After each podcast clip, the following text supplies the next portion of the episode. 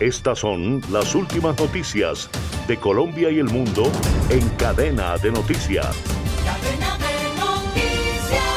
La Asamblea Nacional aprobó que se realice la convocatoria a referéndum consultivo para que el pueblo venezolano se pronuncie por la vía del voto directo y secreto sobre el derecho que tiene Venezuela sobre los territorios de El Esequibo.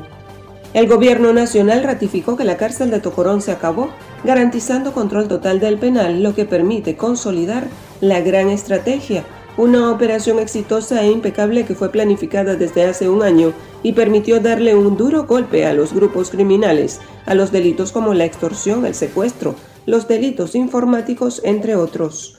Varios bajones de electricidad se han registrado en varias regiones del país durante el jueves 21 de septiembre es la segunda vez en una semana que suceden estos bajones de electricidad, sin que hasta el momento haya una explicación oficial de parte del Ministerio de Energía Eléctrica. El presidente Nicolás Maduro informó que Venezuela, en conjunto con Trinidad y Tobago, firmaron un acuerdo de cooperación energética para impulsar el desarrollo de la industria gasífera.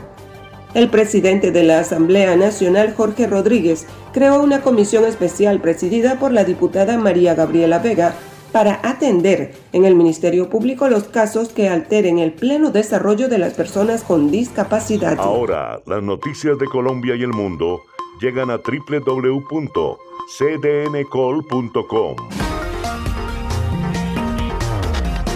Somos cadena de noticias y el portal digital de las Américas. Noticias, deportes, salud, entretenimiento, análisis, América Latina y el mundo radio y televisión en vivo. Cadena de noticias.